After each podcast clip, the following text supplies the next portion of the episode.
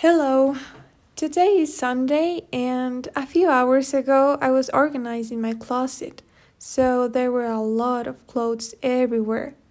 I just finished, so I wanted to relax watching some TikTok videos, but unfortunately I can't find my cell phone. It could be that I put it in some drawer in my closet. Uh, it's hard to say, but I think I will have to take all my clothes out again to find it. But first, I will make my cell phone ring.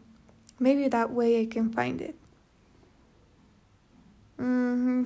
No, I don't hear anything. It's clear that my cell phone is muted.